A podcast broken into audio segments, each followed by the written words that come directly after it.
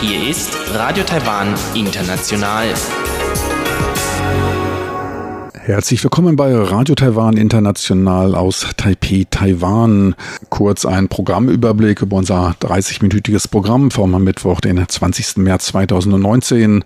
Wir beginnen mit den Nachrichten des Tages, anschließend das Kulturpanorama. Dort wird Ihnen das chinesische Brettspiel Go vorgestellt. Ein in ganz Ostasien beliebtes Brettspiel für schlaue In am Rande notiert geht es dann um erste Schritte zur Zweisprachigkeit in Taiwan. Das Englische soll bis 2030 zur zweiten Sprache werden. Ferner geht es um ein Städteranking der lebenswertesten Städte. So viel für den ersten Überblick und nun zu den Nachrichten.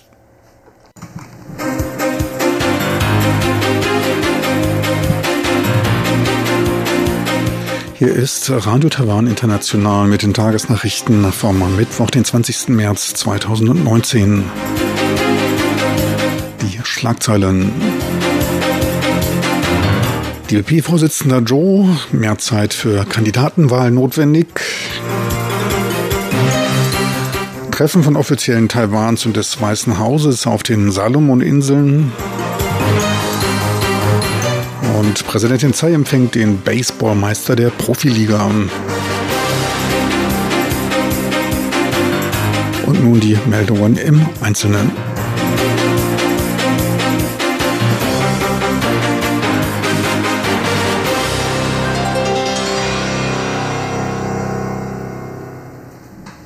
Der Parteivorsitzende der Demokratischen Fortschrittspartei DPP, Zhou Zhongtai, sagte am Mittwoch in einem Radiointerview, dass das Zentralkomitee der Partei eventuell mehr Zeit für die Auswahl ihres Präsidentschaftskandidaten benötige. Der Auswahlprozess ist notwendig, da der frühere Premierminister William Lai sich am Montag ebenfalls als Kandidat bewarb. Der Vorauswahlprozess sollte vom 23. März bis zum 2. April abgeschlossen sein. Allerdings tritt Präsidentin Tsai Ing-wen am 21. März eine Reise zu diplomatischen Verbündeten im Pazifik an und ist die größte Zeit nicht vor Ort. Angesichts der Schwierigkeiten in der Umsetzung müsste über eine Verlängerung nachgedacht werden. Sollte es zu keiner Einigung kommen, müsste eine parteiinterne Abstimmung durchgeführt werden, um bis zum 17. April den DPP-Präsidentschaftskandidaten benennen zu können. Laut Präsidialbürosprecher Huang befinde sich Präsidentin Tsai in den Besuchsvorbereitungen und den damit verbundenen Staatsangelegenheiten. Es soll aber noch vor der Besuchsreise von Präsidentin Tsai zu einer terminlichen Entscheidung zur Registrierung der Vorwahlen kommen. Vizeverteidigungsminister Xu Zhejian traf sich mit dem leitenden Direktor des US-Sicherheitsrates Matt Pottinger auf den Salomoninseln, ging aus den Facebook-Beiträgen des Außenministeriums hervor. Xu und Pottinger besprachen dabei Möglichkeiten, wie beide Seiten zur Stärkung der regionalen Kooperation beitragen könnten, um Frieden und Offenheit im indopazifischen Raum zu fördern. Die USA unterhalten keine Botschaft auf den Salomoninseln. Das Treffen mit Xu könnte daher als Ausdruck der Unterstützung Taiwans durch die USA gesehen werden. Das Treffen soll bereits Anfang März stattgefunden haben. Xu traf sich dabei auch mit lokalen Politikern. Die Republik China, Taiwans offizielle Bezeichnung, unterhält seit 1983 diplomatische Beziehungen zu den Salomoninseln. Westliche Medien, darunter die Financial Times und die Deutsche Welle, berichteten von möglichen Anzeichen eines wachsenden Interesses an China durch einige Pazifikstaaten. Das Außenministerium Taiwans sah keine Anzeichen dafür und bezeichnete die Beziehungen zu seinen Verbündeten in der Region als stabil. Präsidentin Tsai Ing-wen empfing am heutigen Mittwoch die Baseballmannschaft der Lamigo Monkeys im Präsidialbüro. Die Lamigo Monkeys wurden 2018 zum zweiten Mal in Folge Meister der chinesischen Baseball-Profiliga der Republik China Taiwan. Begleitet wurde das Team von Taoyuans Bürgermeister Chen Wang-zhan, dessen Partei ebenfalls zum zweiten Male die Wahlen in Taoyuan gewinnen konnte. Präsidentin Tsai machte zur Belebung des Nationalsportes Baseball den Vorschlag, in Zukunft den Empfang des Baseball-Landesmeisters im Präsidialbüro zur Tradition machen zu wollen. Beim Gruppenfoto mit der Mannschaft wurde Tsai unerwartet vom Bärmaskottchen der Mannschaft umarmt. Tsai sagte später scherzend, wo denn ihr Leibwächter geblieben sei. Wirtschaftsminister Chen Rong-jin sagte heute bei einer parlamentarischen Anhörung, dass das Kabinett nach Möglichkeiten der Schließung gesetzlicher Lücken suche, um den Einfluss von chinesischen Streaming-Medien nach Taiwan einzudämmen. Rein rechtlich ist es Investoren aus China nicht erlaubt, sich in Taiwans Industrie für Videostreaming zu betätigen. Anträge wurden in der Vergangenheit abgelehnt. Ein chinesischer Betreiber konnte diese Hürde allerdings durch Einschaltung eines taiwanischen OTT-Agenten umgehen. Der Betreiber entziehe sich damit der inhaltlichen Kontrolle durch Taiwans Behörden. Weitere große Betreiber aus China wie Tencent und Youku planen den gleichen Schritt und sind bereits mit Büros in Taipeis 101 Hochhaus vertreten. Zum Vorwurf der langsamen Reaktion sagte Wirtschaftsminister Shen, dass in diesem Falle eine Reihe von Ministerien betroffen seien und in einem ministerübergreifenden Treffen geklärt werden müsse, wie diese rechtlichen Lücken zu schließen seien. Es wird allgemein davon ausgegangen, dass die beiden Unternehmen mit Chinas staatlicher Rundfunk- und Fernsehagentur zur Verbreitung national-chinesischer Gedanken und Kultur unter Beeinflussung von Chinesen und Ausländern weltweit kooperieren. Der Hauptfokus soll dabei auf der Beeinflussung der öffentlichen Meinung in Taiwan liegen. Der mit dem OTT-Agenten operierende Betreiber, der ein mit den USA-Anbieter Netflix vergleichbares Geschäftsmodell aufweist, erfreut sich in Taiwan großer Beliebtheit. Brent Christensen, Direktor des amerikanischen Institutes in Taiwan, AIT, empfahl in seiner Eröffnungsrede beim jährlichen American Innovation Center AIC unkonventionelles Denken. Das AIC ist eine vor fünf Jahren gemeinsam zwischen dem AIT und Taiwans Design Center eingerichtete Veranstaltung zur Förderung von Innovation, Digitalisierung, Kultur und Design durch neue Technologie, Kreativität und Designthemenprogrammen. AIT-Direktor Christensen, der de facto Botschafter der USA in Taiwan, zitierte dabei Albert Einstein, der Vorstellungskraft als wichtiger als Wissen bezeichnete. Wissen sei begrenzt, die Vorstellung umfasse die komplette Welt, stimuliere Fortschritt und trage zur Evolution bei. Gong Ming-Chin, Minister ohne Portfolio, lobte den Beitrag des AIC auf die Innovationslandschaft Taiwans und kündigte eine baldige Aufwertung des Taiwan Design Centers zum Landesdesigninstitut an. Zeitgleich zur Veranstaltung werden auch im Kultur- und Kreativpark Songshan neue Trends aus den Bereichen künstliche Intelligenz, AI und virtueller Realität US-amerikanischer Unternehmen dargestellt. Die Veranstaltungen laufen bis zum 14. April. Die Exportaufträge für den Monat Februar sanken im Vergleich zum Vorjahresmonat um 10,9 Prozent bzw. 3,55 Milliarden US-Dollar, teilte die Statistikabteilung des Wirtschaftsministeriums am Mittwoch in ihren neuesten Zahlen mit. Es war der vierte Monat in Folge mit sinkendem Auftragsvolumina, ausgelöst durch die schwächere globale Nachfrage und den schwächeren Absatz bei Smartphones. Für die ersten beiden Monate ergibt sich auch bei Berücksichtigung der Feiertage zu chinesisch Neujahr ein Rückgang von 8,1 Prozent beziehungsweise von 6,1 Milliarden US-Dollar, so die Statistikabteilung. Die Exporte gaben um 11,1 Prozent nach, der Umsatz der von den US-Zöllen betroffenen Rohmetalle um 15,8 Prozent. Für das erste Halbjahr wird wegen der starken Vorjahresnachfrage mit keiner Verbesserung der Exportaufträge gerechnet. Ob es zu einer Erholung in der traditionellen nachfragestärkeren zweiten Jahreshälfte komme, hänge auch vom Ausgang der Handelsgespräche zwischen China und den USA ab. Ein kurzer Blick aufs Börsengeschehen. Leicht erholt zeigte sich der Börsenindex TAIEX am heutigen Mittwoch, angetrieben von der anhaltenden Nachfrage nach Finanzwerten. Um 39 Punkte oder knapp 0,4 Prozent stieg der Index nach Umsätzen von 3,9 Milliarden US-Dollar. Endstand war bei 10.551 Punkten. Am Devisenmarkt notierte der US-Dollar bei 30,79 Taiwan-Dollar, der Euro bei 34,94 Taiwan-Dollar. Und nun die Wettervorhersage für Donnerstag, den 21. März 2019.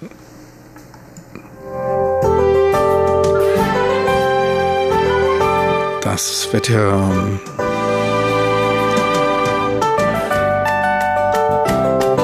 Der Winter scheint abgeschüttelt. Die Temperaturen steigen jetzt auch nachts wieder landesweit über die 20 Grad Marke. Auch heute in der Nacht ein nahezu wolkenloser Himmel ohne Niederschläge. Tagsüber ist es in ganz Taiwan dann sonnig und trocken. Bei steigenden Temperaturen in Taipei wird das Thermometer erstmals in diesem Jahr die 30 Grad Marke übersteigen.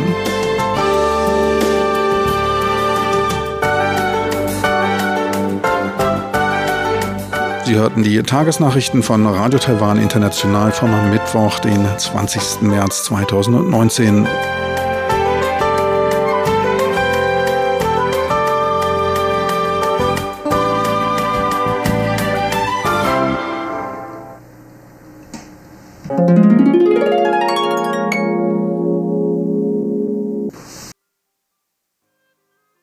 Weiter geht's nun mit Rund um die Insel und Huang Yilong.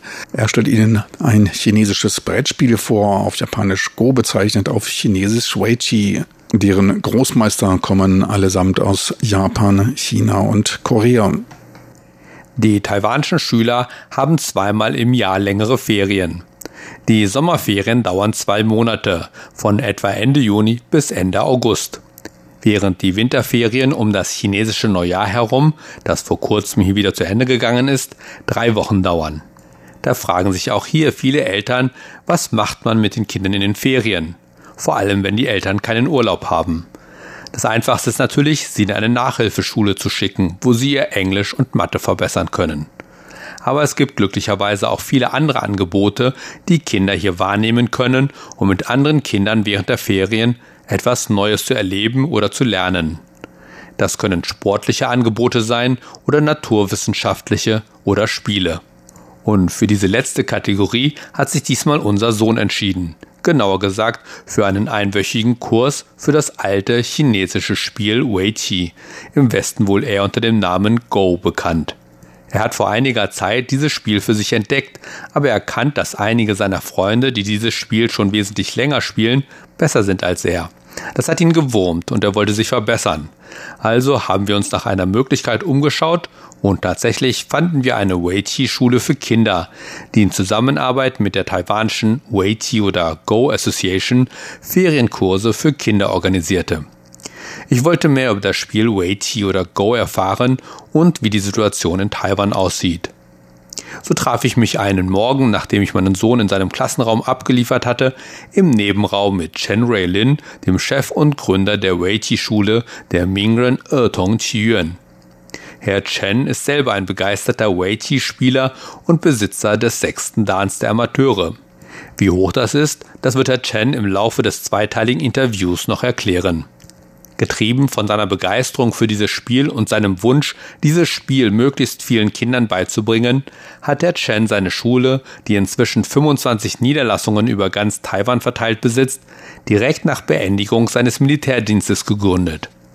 Bevor ich aber auf seine Schule und die derzeitige Situation von Weiqi in Taiwan einging, wollte ich mehr über das Spiel Weiqi erfahren.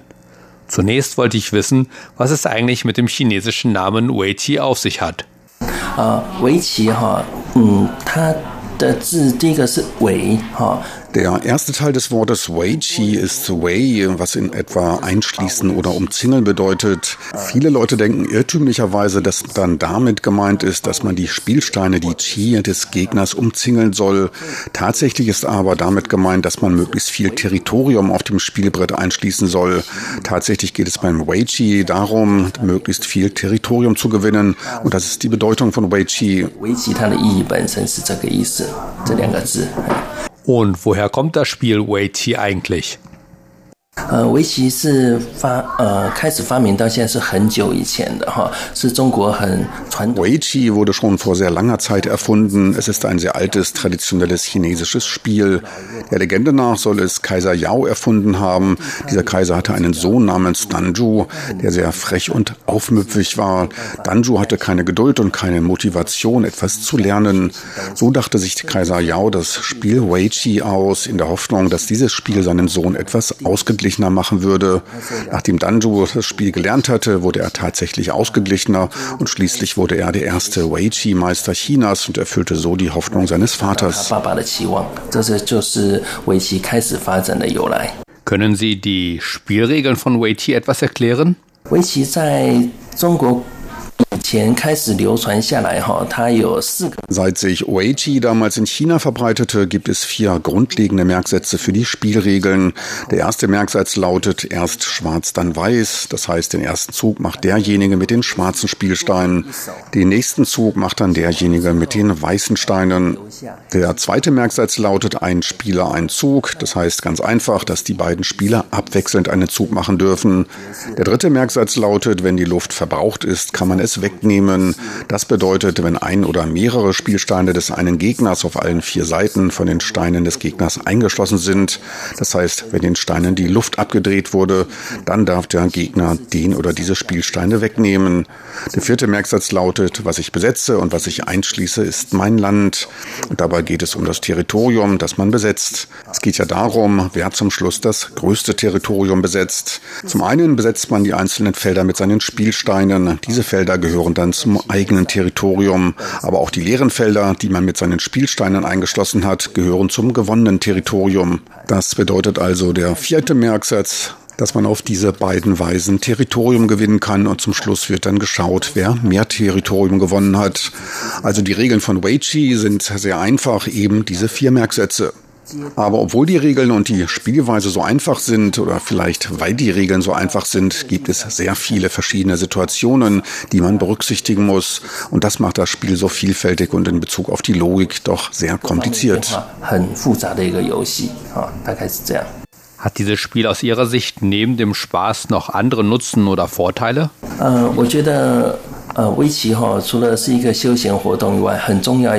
Äh, ich glaube, abgesehen davon, dass es ein Spiel zum Entspannen und Spaß haben ist, kann man mit Weiqi die eigene Logik und das Denkvermögen trainieren. Denn jeder Zug hat einen Einfluss auf das Spiel und jeder Zug seine Logik und seinen Grund, warum ich diesen Zug mache. Und jeder Zug beeinflusst die nächste Reaktion. Deshalb sind Logik und Denkvermögen so wichtig für dieses Spiel. Außerdem denke ich, dass dieses Spiel den Kindern bei der Entwicklung der eigenen Persönlichkeit hilft hilft. Bei jedem Spiel gewinnt oder verliert man und in der Entwicklung vom Anfänger und zum Fortgeschrittenen erleben die Kinder viele Siege und Niederlagen. Wenn man gewinnt, freut man sich, aber wenn man verliert, muss man lernen, sich mit der Niederlage auseinanderzusetzen und wieder aufzustehen.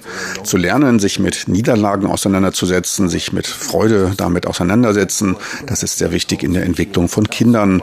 Als drittes können Kinder meiner Meinung nach lernen, dass erst harte Arbeit zum Erfolg führt. Denn wenn man Weichi spielt, reicht es einfach nicht, intelligent zu sein, um zu gewinnen. Man muss sehr viele Sachen lernen, sehr viele verschiedene Situationen und Themen. Erst dann kann man sich wirklich verbessern. Aber wenn man hier zwei Kinder hat, das eine ist intelligenter, aber das andere arbeitet härter, dann ist zum Schluss das Kind besser, das härter arbeitet. Weichi kann also dabei helfen, zu lernen, dass harte Arbeit zum Erfolg führt. 是要靠努力学习才会有所成果。Und wie sind Sie selbst zum Weiqi gekommen? 啊，我是在高中的时候哈，因为有同学他会下围棋，es war in der Oberschule, da gab es einen Mitschüler, der sehr gut Weichi spielen konnte. Der hat uns zum Spielen gebracht. Er war allerdings schon sehr gut und wir anderen hatten gar keine Ahnung. Und am Anfang habe ich immer gegen ihn verloren und ich habe mich gefragt, warum ich immer gegen ihn verliere. Also habe ich angefangen, mich mehr mit Weichi zu beschäftigen. Ich suchte und las sehr viele Informationen, doch es war nicht einfach, mich zu verbessern. Ich verlor anfangs weiterhin immer gegen ihn, aber ich zeichnete alle Spiele auf und ich weiß noch, dass ich 102 Spiele gegen ihn verlor.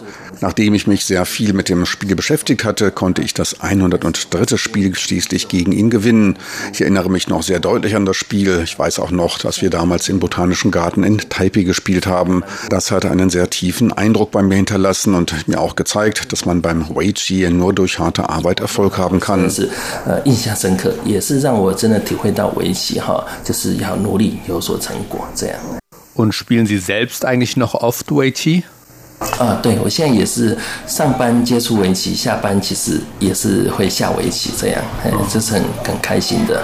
Ja, durch meine Arbeit habe ich immer mit Weiqi zu tun und auch nach meiner Arbeit spiele ich Weiqi. Das macht mir sehr viel Spaß. Soweit der erste Teil meines Gespräches mit Herrn Chen Ruilin, dem Chef und Gründer der Weiqi-Schule Mingren Ertong Qiyuan der Schule, in der mein Sohn während der vergangenen Winterferien einen einwöchigen Kurs für das alte chinesische Spiel Weiqi belegt hat. Nochmal als Erinnerung, das Spiel Weiqi ist im Westen mehr unter dem Namen Go bekannt. Und noch eine weitere zusätzliche Information, der von Herr Chen erwähnte legendäre Erfinder des Spiels Weiqi, Kaiser Yao, soll von 2337 bis 2258 vor Christus gelebt haben. Laut einer anderen Erklärung soll das Spiel Weiqi von chinesischen Warlords oder Generälen entwickelt worden sein, die mit Hilfe von Steinen ihre Angriffspositionen darstellten. Doch das soll es für heute gewesen sein. Den zweiten Teil des Gespräches mit Herrn Chen Ray Lin hören Sie in der kommenden Woche, wenn Herr Chen unter anderem über die Situation von Weiqi oder Go in Taiwan berichtet. Damit verabschiedet sich am Mikrofon Ilon Huang. Vielen Dank fürs Zuhören.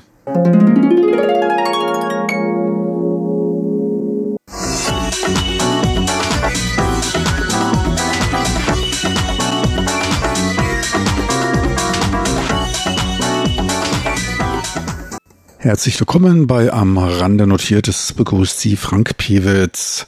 Mitte letzten Jahres wurde in Taiwan eifrig über Möglichkeiten zur Verbesserung des Englischniveaus diskutiert. Der damalige Premierminister Lai Ching-de sprach sogar von der Einführung des Englischen als zweite offizielle Sprache und das auch schon im nächsten Jahr.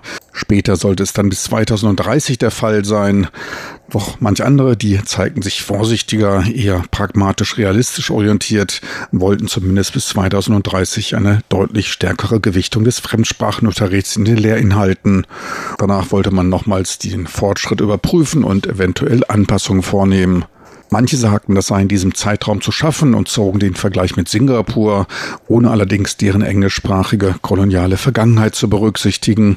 Da wollte man wohl eher mehr Mut machen. Und auch bei einer kolonialen Vergangenheit ist es auch dann noch nicht unbedingt einfach. Sogar in Hongkong mit seiner deutlich längeren britischen Präsenz schwankt das Englischniveau beträchtlich. In Hotels, Flughäfen und so weiter ist es ansprechend. Verständigung dort kein Problem. Doch beim Besuch der Nacht- und Straßenmärkte in Nudelbuden und so weiter, sogar teils in den Minisupermärkten. Da bekam man dann die angenehme Bestätigung, dass es schon seine Vorteile hat, Chinesisch zu sprechen, auch wenn es nur Mandarin ist. Einfaches bis mittleres Chinesischniveau verstehen und sprechen die kantonesisch sprechenden Hongkonger ohnehin. Zudem waren die Reaktionen der Leute dann auch deutlich freundlicher. Das Mandarin- oder Hochchinesisch-Niveau der Hongkonger Chinesen dürfte sich seit den vielen Touristen aus China nochmals deutlich verbessert haben. Wie ich aus meinen zahlreichen Hongkong-Aufenthalten feststellte, scheint auch dort die Ausdrucksfähigkeit im Englischen klar mit dem Bildungsgrad zusammenzuhängen. Wer die Oberschule besucht hat, kann sich verständigen. Uni-Absolventen sprechen gutes Englisch. So in etwa mein ganz persönliches Resümee stand bis 2010. Seitdem halte ich mich nur noch sehr selten in Hongkong auf. Die von Taiwans Regierung formulierte Umsetzung der Zweisprachigkeit bis 2030, das halte ich dann für ein sehr ehrgeiziges Ziel. Zwar erscheinen zwölf Jahre als recht lange Zeit, doch alle Gesetzestexte, Vorschriften sämtlicher Lebensbereiche ins Englische zu übersetzen und auch verfügbar zu machen, dafür braucht es einiges an Ressourcen, sprich Englischlehrer. Und vor allem, wenn es um Gesetzestexte geht, dann sind wirklich hochkarätige Übersetzer notwendig.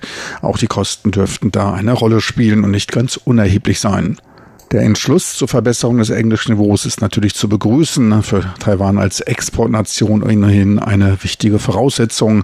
Der Standort insgesamt, als auch die Tourismusindustrie dürfte davon profitieren. Nur um niemanden abzuschrecken und etwas auch klarzustellen, das Englischniveau vor Ort hat sich schon seit meinem ersten Aufenthalt vor knapp 30 Jahren deutlich verbessert. Immer häufiger wird man in Supermärkten von jung und alt ambitioniert auf Englisch angesprochen. Die Taiwanesen geben sich Mühe, nur gibt bzw. gab es bisher zu wenig Möglichkeiten zum Sprechen. Was fehlt, sind allerdings auch eine ausreichende Zahl an Lehrern. Hauptgrund der oft zu sehenden Schüchternheit bei der Anwendung des Englischen dürften die viel zu großen Klassen sein. Nach Rückfrage geht es da um Klassenstärken von 35 bis 50 Schülern. Da kann nur im Gleichmarsch im Chor gesprochen werden, also Stereotype eingehämmert werden. Gelegenheit zu einem individuellen Gespräch oder einem Diskurs auf Englisch besteht bei solchen Klassenstärken nicht.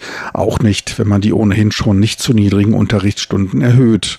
Was man vorrangig braucht, sind mehr Lehrer und kleinere Klassen. Nichtsdestotrotz, die Vorbereitungen sind im vollen Gange. Ende letzten Jahres verabschiedete das Kabinett eine Blaupause für den Unterricht. In der Mittelstufe sollen die Anweisungen im Englischunterricht innerhalb von acht bis zwölf Jahren ausschließlich auf Englisch gegeben werden. Dafür sollen innerhalb der nächsten vier Jahre 2000 Lehrer ausgebildet werden.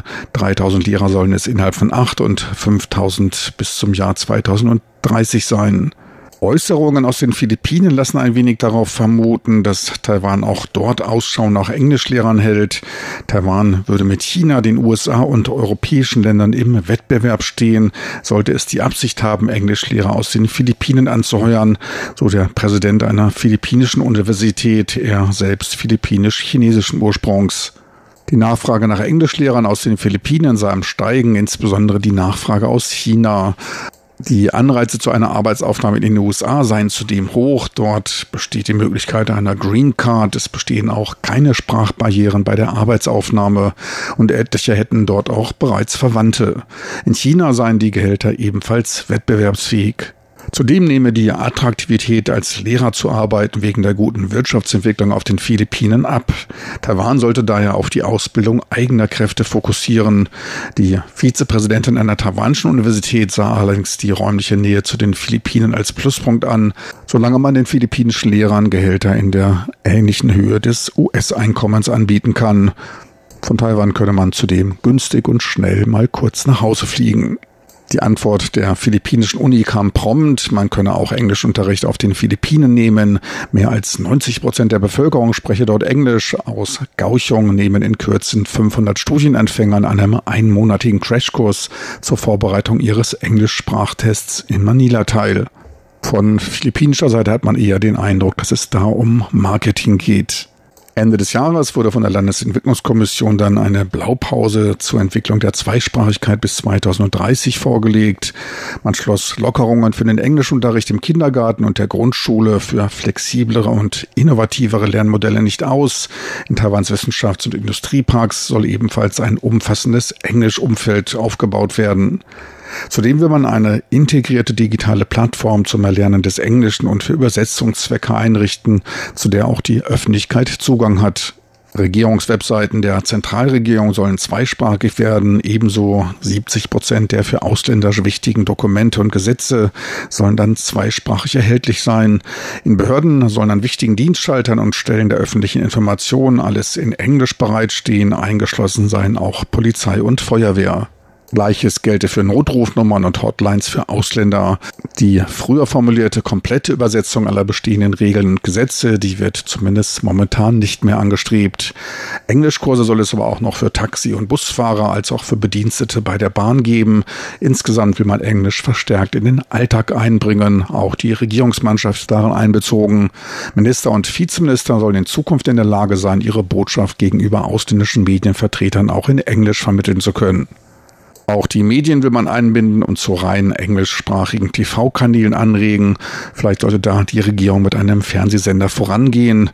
Immerhin, die Regierung verfügt auch schon über einen eigenen UKW-Radiosender, der sich nur mit der Ausbildung beschäftigt. Die große Frage dürfte da natürlich sein, ob es auch ansprechend daherkommt. Der bis dahin noch im Dienst stehende Premierminister Lai sah den Entwurf aber als abweichend vom ursprünglich angestrebten. Dieser sei eher darauf ausgerichtet, die Ausdrucksfähigkeit der Bevölkerung im Englischen zu erhöhen, anstatt eine Infrastruktur für ein zweisprachiges Umfeld zu bilden. Ein Budget wurde von der Regierung bisher allerdings noch nicht verabschiedet. Das soll aus laufenden Mitteln geschehen. Ein Budget für die Förderung der Englischsprachigkeit soll dann erst im nächsten Jahr verabschiedet werden und das dann wahrscheinlich nach der Präsidentschafts- und Parlamentswahl.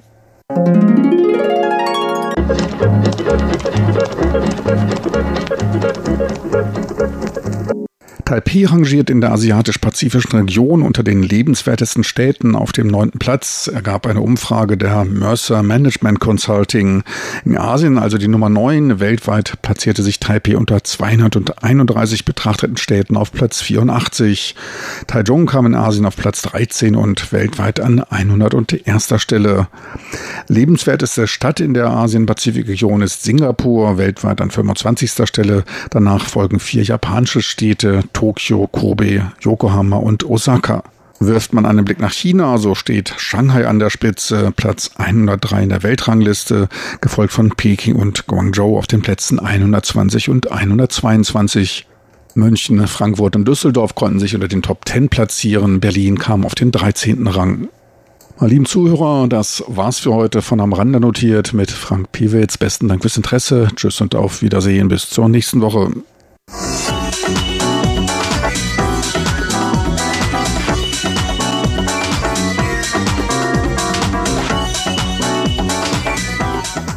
Meine lieben Zuhörer, das war's für heute von Radio Taiwan International. Das war's für heute vom Mittwoch, den 20. März 2019.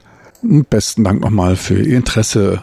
Die Sendung ist übrigens neben anderen Informationen auch noch online abrufbar. Dort einfach http Doppelpunkt schräger schräger de.rti.org.de eintippen. Einen wunderschönen Frühlingseinstieg wünscht Ihnen Ihr Team von Radio Taiwan International.